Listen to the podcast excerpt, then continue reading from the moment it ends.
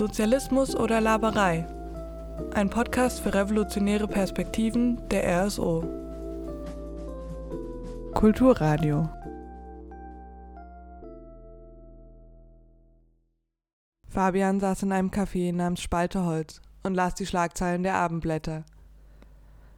Englisches Luftschiff explodiert über Beauvais. Strichnin lagert neben Linsen. Neunjähriges Mädchen aus dem Fenster gesprungen. Abermals erfolglose Ministerpräsidentenwahl, der Mord im Leinzer Tiergarten, Skandal im städtischen Beschaffungsamt, die künstliche Stimme in der Westentasche, Ruhrkohlenabsatz lässt nach, die Geschenke für Reichsbahndirektor Neumann, Elefanten auf dem Bürgersteig, Nervosität in, an den Kaffeemärkten, Skandal um Clara Bow, bevorstehender Streik von 140.000 Metallarbeitern, Verbrecherdrama in Chicago, Verhandlungen in Moskau über das Holzdumping, Starhemberg-Jäger rebellieren. Das tägliche Pensum. Nichts Besonderes. Erich Kästner, Der Gang vor die Hunde. Hallo und herzlich willkommen zu einer neuen Folge Sozialismus oder Laberei, diesmal wieder im Kulturformat. Heute stellen wir das erste Mal kein Buch im ersten Sinne vor, sondern ein Film, und zwar Fabian oder Der Gang vor die Hunde, was äh, basiert auf einem Buch von Erich Kästner. Ähm, Claire, du hast dieses Buch gelesen. Ähm, stell, kannst du es uns kurz vorstellen und ähm, uns ein bisschen was davon erzählen? Ich habe das Buch gelesen und ich habe den Film gesehen. Ähm, das Buch ist schon ein bisschen länger her, den Film habe ich jetzt vor kurzem gesehen.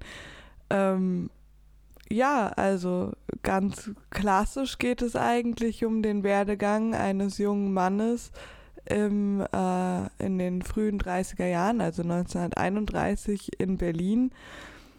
Ähm, es, der Protagonist, Jakob Fabian, oder auch von seinen Freunden Fabian genannt, ist äh, Werbetexter in Berlin und äh, verliert irgendwann seine Anstellung und äh, versucht quasi einfach sich durchs Leben zu schlagen. Jetzt nicht ganz prekär, aber auch nicht in Saus und Braus und äh, erlebt sozusagen einfach diese Stadt im Ausklang der Weimarer Republik, wenn man so will, in der quasi Retrospektive, können wir das so sagen. Ähm, genau, und begegnet Menschen, teilweise kürzer, teilweise gibt es quasi auch so eine Art Dreiergespann, was so den Film prägt. Genau, das Dreiergespann, sein bester Freund und seine Geliebte oder Freundin und er. Das sozusagen zur groben Rahmenhandlung äh, verfilmt wurde das jetzt äh, von Dominik Graf mit Tom Schilling in der Hauptrolle. Und ähm, Erich Kästner hat es schon 1930, 31 geschrieben, als sozusagen eine Art auch Monumentalwerk. Ich meine, das äh, gibt es eh öfter irgendwie aus der Zeit, so diese Geschichten über einen Menschen, der einfach seinen Weg versucht zu gehen in den Wirren der Großstadt. Das kennt man sowohl auch von Berlin Alexanderplatz oder auch ähm, Felix Krull von Thomas Mann. Das äh, ist jetzt auch gerade verfilmt worden, soll aber nicht so gut sein. Oder Kleiner Mann was tun. Stimmt, Fallada. Äh, genau, um, das äh, quasi dieses Motiv hat Erich Kästner auch gewählt und äh, wurde dann aber vom Verlag radikal eingestampft. Also ursprünglich sollte es als Der Gang vor die Hunde erscheinen. Ähm, mit allerhand Seitenhandlungen und so. Und Fabian wurde dann veröffentlicht. Äh, Fabian, der Weg eines Moralisten heißt es, glaube ich, in der Verlagsveröffentlichung von 1931, äh, was natürlich auch die Charaktereigenschaften der Hauptfigur schon ein bisschen vorwegnimmt. Der Moralist. Äh, oder ob er das wirklich ist, das ist auch so ein bisschen die Frage. So. Ja, der, der Titel Der Gang vor die Hunde zeichnet ja auch schon ein bisschen die Stimmung ähm, 1931 in der Weimarer Republik und glaube ich insbesondere in Berlin auch in, in gewisser Weise wieder. Ähm, und die Weimarer Republik ist ja durchaus ein sehr interessantes, ähm, eine sehr interessante Zeit gewesen.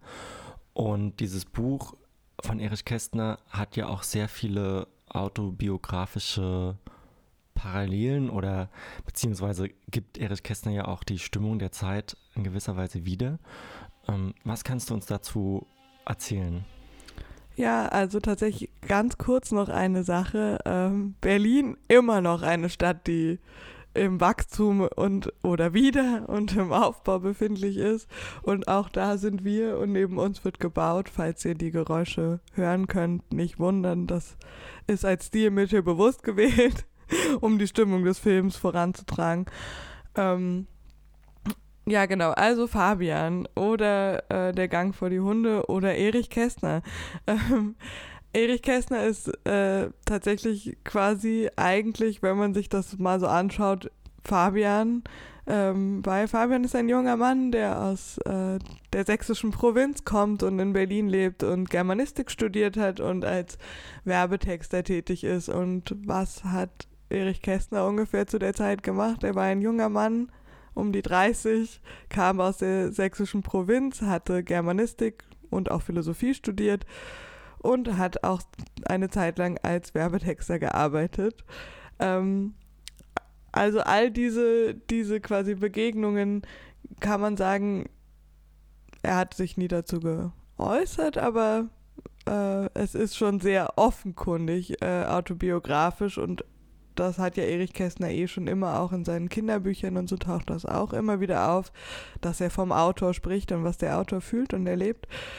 Ähm, und ich finde auch so vom Tonus her, von der Gedankensprache Fabians, die auch im Film sehr schön aufgenommen wird mit Erzählstimmen, ähm, passt das so in den in das, was man sich vielleicht unter Erich Kästner vorstellt was ich eigentlich besonders schön fand an der Verfilmung und um jetzt mal ein bisschen vom Buch wegzukommen, ist so die Darstellung Berlins, weil dieses Motiv der Stadt in der Weimarer Republik und dem, den goldenen Zwanzigern in Berlin und auch das, was dann daraus wird, das ist ja grundsätzlich in den letzten Jahren im deutschen Film extrem beliebt geworden.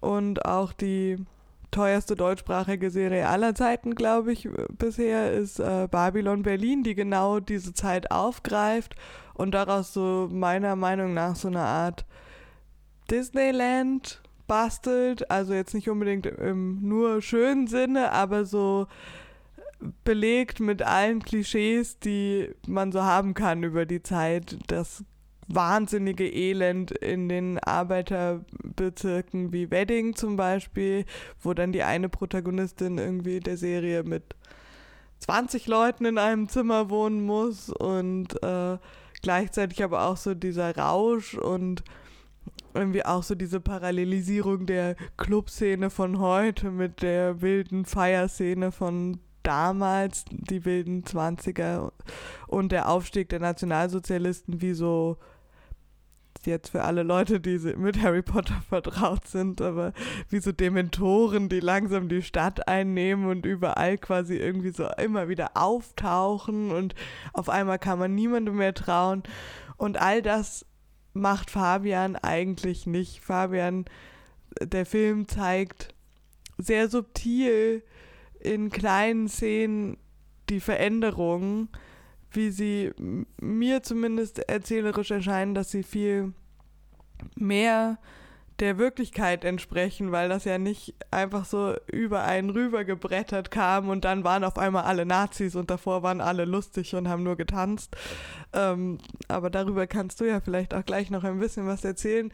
Ähm, und Fabian macht das eher mit so kleinen Augenblicken, es gibt eine Szene, die ich kurz erzählen möchte. Ich versuche auch nichts von der Handlung zu spoilern, weil ich möchte alle, dass ihr diesen, möchte, dass ihr alle diesen Film schauen geht. Aber äh, eine sehr äh, schöne Szene, die auch, glaube ich, in jedem Feuilleton hervorgerufen wurde als äh, gute Bildsprache, ist der Moment, wo die Protagonisten aus einem Haus rausgehen und äh, die Kamera schwenkt auf den Boden und man sieht als Zuschauer des Films Stolpersteine auf dem Boden. Also die goldenen Stolpersteine, die vor Berlins Häusern vor allem überall sind, wo quasi die Namen jüdischer BewohnerInnen äh, eingeprägt sind.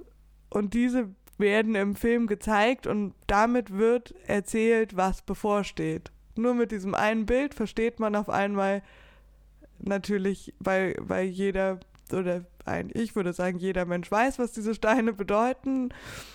Und äh, auf einmal versteht man, was kommt, was noch erzählt werden soll. Und äh, das reicht. Man muss gar nicht so viel machen, sondern es reicht sehr so. Gut, über die Subtilität dieser Szene kann man streiten, aber auf jeden Fall reicht ein ganz kleiner Moment einer Kamerafahrt, um dieses ganze Drohende aufzubauen. So. Und genau, vielleicht ein bisschen auch, Georg, möchtest du so ein bisschen zu den historischen Hintergründen dieser Zeit erzählen? Ähm, ja, sehr gerne. Ähm, ich, also ich möchte das nochmal sozusagen hervorheben, was du gerade auch schon gesagt hat, hast, dass äh, Erich Kästner versucht, ein sehr realistisches Bild da zu zeichnen, ist ja, glaube ich, auch ein Ausdruck davon, dass er die Zeit, in der er groß geworden ist, ähm, versucht gut wiederzugeben. Ähm, und das ist nun mal eine Zeit, äh, also Erich Kästner ist Jahrgang 1899 und damit äh, 32 Jahre alt, als das Buch entsteht. Ähm, aber er hat da schon eine ganze Menge erlebt, viel mehr erlebt als zum Beispiel unsere Generation, zumindest in Deutschland die Generation.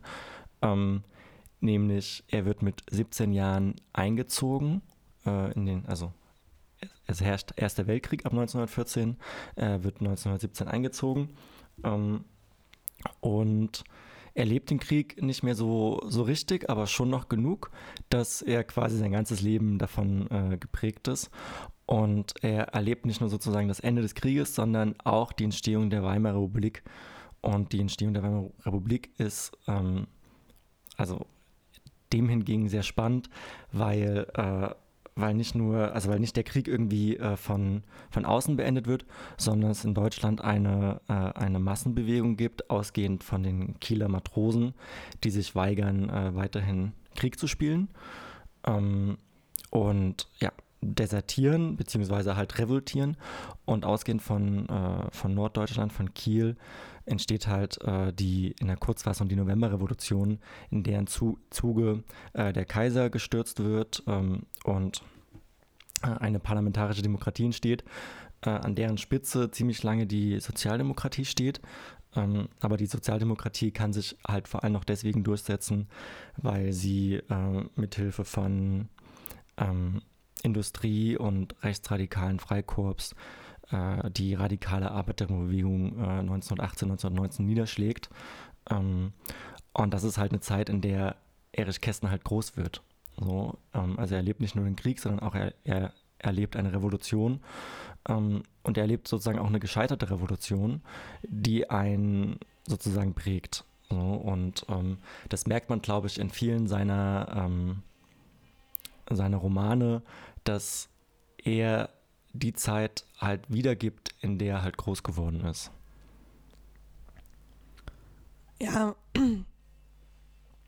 und ich könnte auch noch kurz ein Zitat quasi äh, einfließen lassen, was Erich Kästner selber über seinen Militärdienst äh, schildert.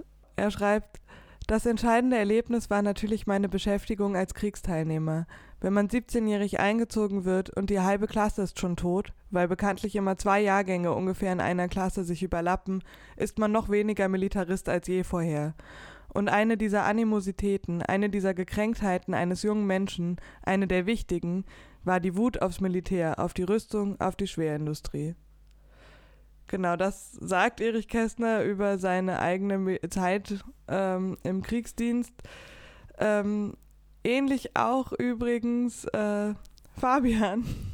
Fabian war auch äh, als ganz junger Mensch im äh, Ersten Weltkrieg und ist entschiedener Antimilitarist und entschiedener Kriegsgegner in dieser Zeit, wo immer mehr quasi die braunen Uniformen auftauchen im Stadtbild von Berlin. Und äh, vielleicht auch dazu noch ein bisschen quasi, weil gut, Weimarer Republik 1918, 1919. Ähm, aber wir sind ja jetzt nun zwölf Jahre später, 1931, und wir wissen, lange geht's nicht mehr gut. Also wo sind wir da dann gerade? Ja, ähm, und auch das äh, erzählt äh, Fabian ähm, ganz gut. Und zwar ähm, in der Situation, wo er zum Beispiel arbeitslos wird, ist es ähm, einfach ein Ausdruck von der, von der damaligen Zeit und der damaligen äh, wirtschaftlichen Situation, die ab 1929 immer schwieriger wird. 1929 ähm, gab es die erste Weltwirtschaftskrise, ähm, ausgehend äh, von der New Yorker Börse, die halt an einem Tag einen radikalen äh, Kurz, äh, Kurssturz erlebte. Ähm, und die, die junge Weimarer Republik, die äh, nicht auf nicht so guten Füßen, stabilen Füßen stand, ähm, extrem ins Strauchen gekommen ist. Also alle Länder oder die meisten Länder der Welt sind damals ins Strauchen ge äh, gekommen, äh, gerade die industrialisierten Länder, aber die Weimarer Republik äh, insbesondere. Und ähm, im Zuge dessen kommt es halt in Deutschland zu, zu einer Massenarbeitslosigkeit ähm, von bis zu sechs Millionen Menschen, die, die arbeitslos sind. Äh, bei insgesamt, äh, also dem gegenüber stehen dann teilweise nur noch 12 bis 13 Millionen Menschen, die arbeiten. Also kann man sich vorstellen, wie hoch sozusagen die Arbeitslosenquote war. Äh, und Fabian ist dann einer dieser Arbeitslosen, ähm, denen es bedeutend besser geht als, als anderen Arbeitslosen, weil er halt auch aus einem kleinbürgerlichen Milieu kommt und ähm, noch gewisse Unterstützung hat äh, von, also ja, Netzwerkunterstützung würde man wahrscheinlich heute sagen. Ähm, und ja, und in diesem, in diesem Zuge, am Ende der Republik, ähm, kommt es halt immer mehr zu einer, zu einer Zuspitzung der politischen Situation. Also auf der einen Seite ähm, gibt es halt die Nationalsozialisten, die auch äh, stark von den Industriellen äh, finanziert werden, weil die halt wiederum Angst haben äh, vor einer immer stärker werdenden Arbeiterinnenbewegung, ähm, die immer mehr Zulauf bekommt. Und am Ende der Weimarer Republik gibt es halt immer mehr auch eine, ähm, ja, es gibt äh, Streiks, es gibt Straßenkämpfe, es gibt ähm, politische Auseinandersetzungen. Und ähm, gerade auch die, die Sozialdemokratie oder auch die Bürger, die sogenannte bürgerliche Mitte ähm, versucht halt mit allen Mitteln auch äh, die Weimarer Republik irgendwie zu in gewisser Weise zu retten, ähm, indem sie zum Beispiel große Sparmaßnahmen halt beschließt, so Austeritätspolitik, würde man heute das äh, dazu sagen, und ähm, stürzt aber damit sozusagen die, das Land immer mehr in eine, in eine Krise.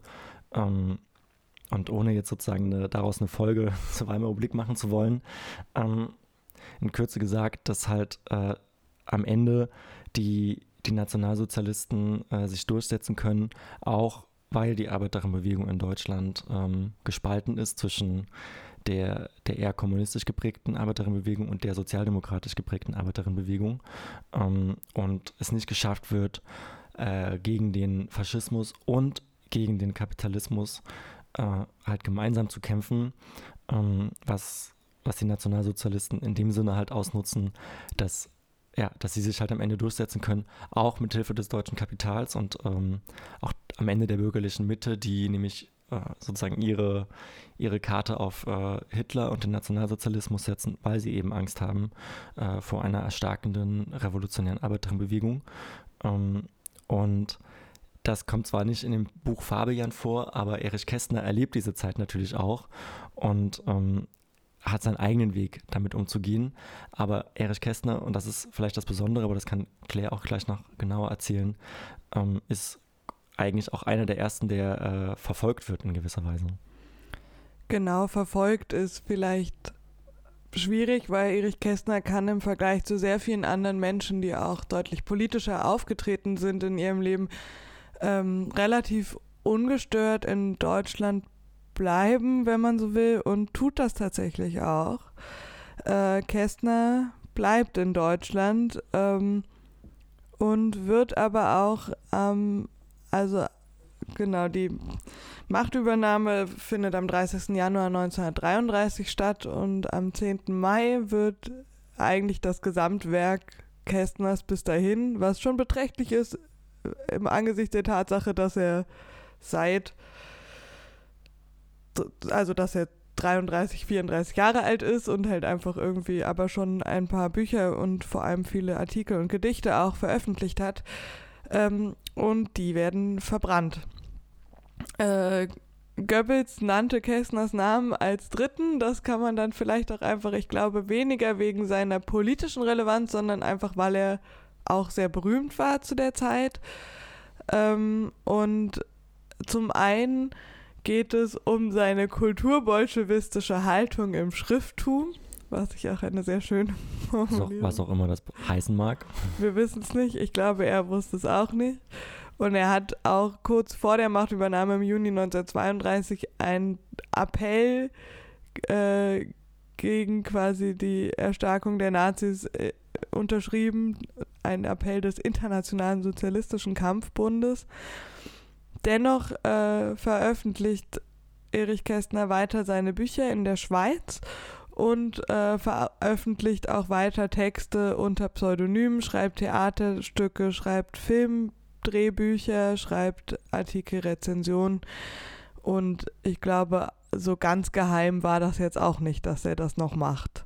Solange, ich glaube, es war okay, solange er das mit der politischen Haltung etwas zurückhält. Fabian wurde natürlich auch verbrannt, also das Buch.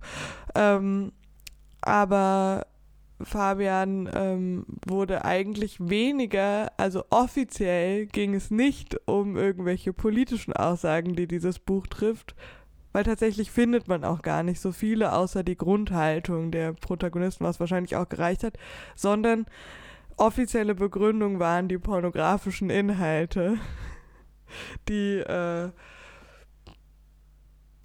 ja, so viel ist es jetzt auch nicht, aber vielleicht expliziter, als man es gerne gehabt hätte 1933. Ähm, genau, das so zu Erich Kästner, der blieb, der aber auch weiterhin dann äh, nach dem Krieg auch weitergearbeitet hat aus München, also in Westdeutschland und dort auch geblieben ist. Äh, Fabian wie es mit Fabian aus oder weitergeht, das würde ich quasi dem Film überlassen zu erzählen äh, oder dem Buch oder beidem. Man kann es sogar recht gut kombinieren. Ähm, das Werk von Dominik Graf ist doch recht nah am, am textlich am Buch. Vielleicht noch ein letztes Wort, äh, warum Erich Kästner auch äh, bei den Nationalsozialisten nicht so äh, populär war, um das etwas euphemistisch auszudrücken.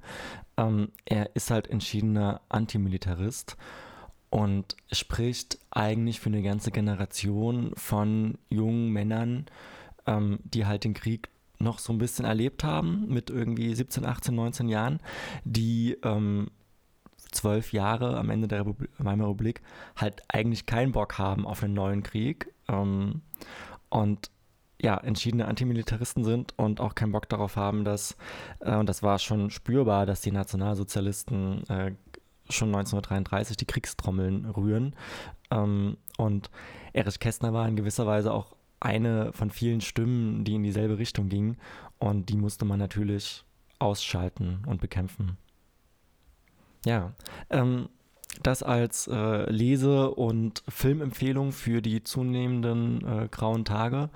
Ähm, kann, man, kann man sich auf alle Fälle einen schönen Kinoabend gönnen ähm, oder mehrere Lesenachmittage. Ähm, vielen Dank, Claire, dass du uns das Buch vorgestellt hast. Und den Film. Es war mir eine Freude. Ähm, schaut es euch wirklich an, wenn man mal auch aufhören will, damit nur schlechtes deutsches Kino zu konsumieren oder es irgendwie zu erleben, das ist wirklich mal wieder ein gutes Beispiel, wie es anders funktionieren kann. Deswegen schaut es euch unbedingt an und ich kriege leider kein Geld dafür. okay, gut. Dann äh, bis zum nächsten Mal und auf Wiedersehen. Tschüss.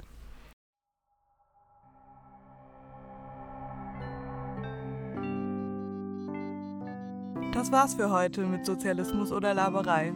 Für mehr Infos zu uns geht auf sozialismus.net für Österreich und sozialismus.click für Deutschland und folgt uns auf Facebook oder Instagram.